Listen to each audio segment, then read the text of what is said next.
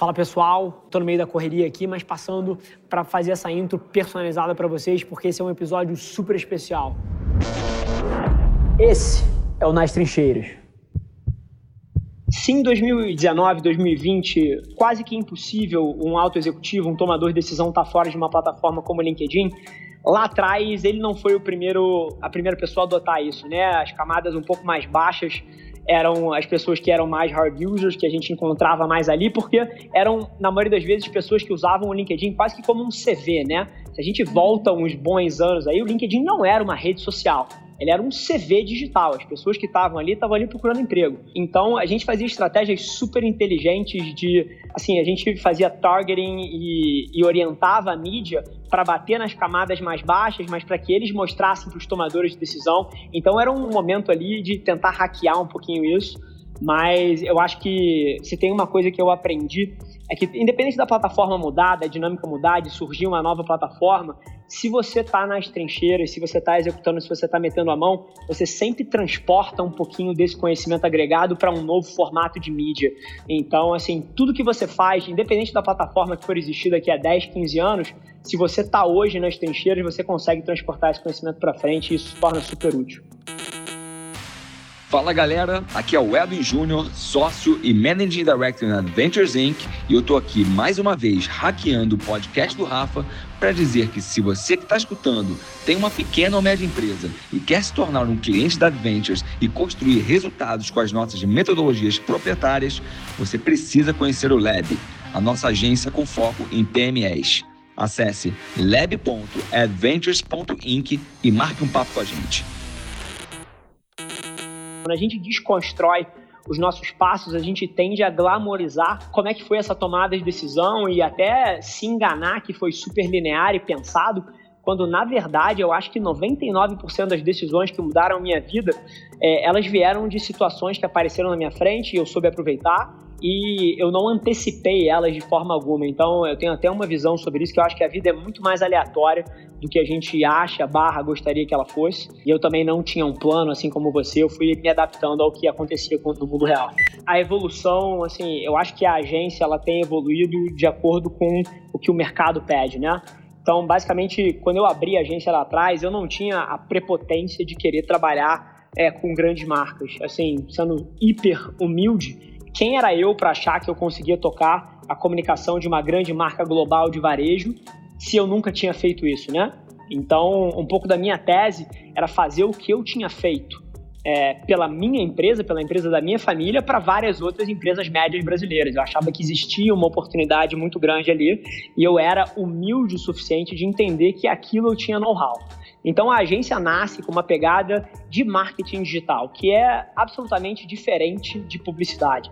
Então, a gente foi navegando esse mercado e, e, a agência cresceu super rápido nas costas disso, mas muito cedo começaram a bater lá na porta da agência peixes grandes, né? Empresas grandes com dificuldade de se transformar digitalmente no que tange a comunicação. E aí a gente começou a fazer alguns testes, começou a pegar alguns projetos e muito rápido a gente entendeu que existem alguns abismos no mercado publicitário que criam uma oportunidade grande e é em cima dela que eu acho que a gente está capitalizando e por isso a agência cresce tanto.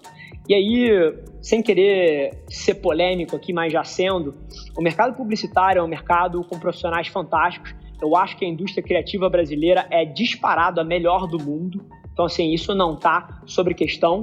Mas até globalmente, eu questiono o modelo de negócio eu questiono alinhamento de interesse, eu questiono os modelos em cima das quais as agências giram hoje em dia.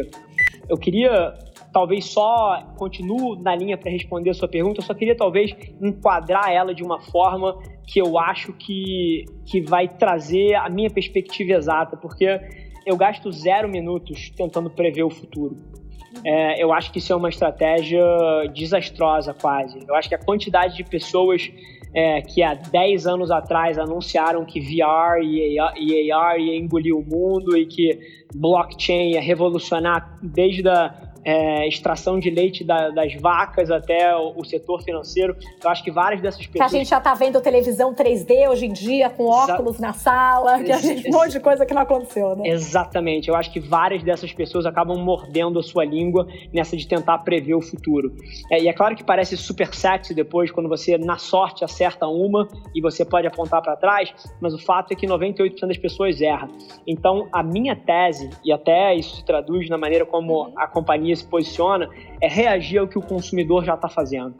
Então, assim, é, e aí você puxou o gancho de voz, aí eu acho que é um belíssimo exemplo. O motivo que a gente lá na agência tem uma unidade focada em voice tech, que cria experiências de marca para Alexa, é, Bixby, Siri e todo esse mundo, não é porque a gente está apostando no futuro, é porque globalmente as pesquisas dentro do aparelho mobile já são 50% feitas via voz. Eu vi esse dado outro dia num podcast seu, inclusive, e fiquei chocada. Não sabia Sim. disso. Cara, 50% é muita coisa, Rafa. Exatamente. E assim, então não é que a voz é o futuro voz é o presente. É o presente. É, uhum. E o motivo que voz é tão relevante, e eu adoro essa tese, é porque no mundo que a gente vive, toda vez que a gente debate, ah, deixa eu retirar a fricção da experiência do consumidor aqui no, no PDV, ah, deixa eu melhorar a minha UX.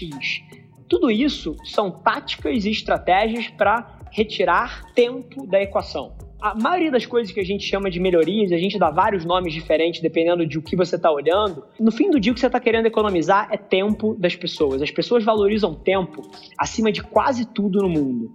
E o que voz faz desde um podcast até um skill da Alexa, até um flash briefing, voz é tempo. E tudo que é tempo me deixa hiper animado. Eu consumo podcast há mais de 10 anos. Eu sei que isso é super mainstream hoje em dia, mas eu há 10 anos que eu escuto a revista The Economist na versão em áudio. Eu tinha que dar download disso no site deles, pass passar para o meu iTunes para passar para o meu iPod. Então, assim, mas eu, eu já reconhecia o valor de voz, porque aquilo ali me economizava tempo. Em vez de eu ter que sentar e ler a revista, eu que tinha um commute que durava ali uma hora e quinze todo dia, pelo menos, eu em 3, 4 dias eu tinha ouvido a revista inteira e aquilo me economizava tempo e me dava valor. Esse foi mais um episódio da nossa experiência em áudio. E como eu já falei, eu adoraria saber que você está gostando do que a gente está compartilhando por aqui. Então não esquece, se você está tirando valor desse conteúdo, ia significar o um mundo para mim, que você tirasse um print da sua tela, postasse no Stories me marcando e aproveita para ir na sua plataforma favorita também e deixar um rating de cinco estrelas e um comentário lá, ajudando a gente a construir essa comunidade tão vibrante que move o Brasil para frente através do empreendedorismo e que fala desse Brasil que dá certo. É um prazer ter vocês comigo e a gente se vê no próximo episódio do podcast.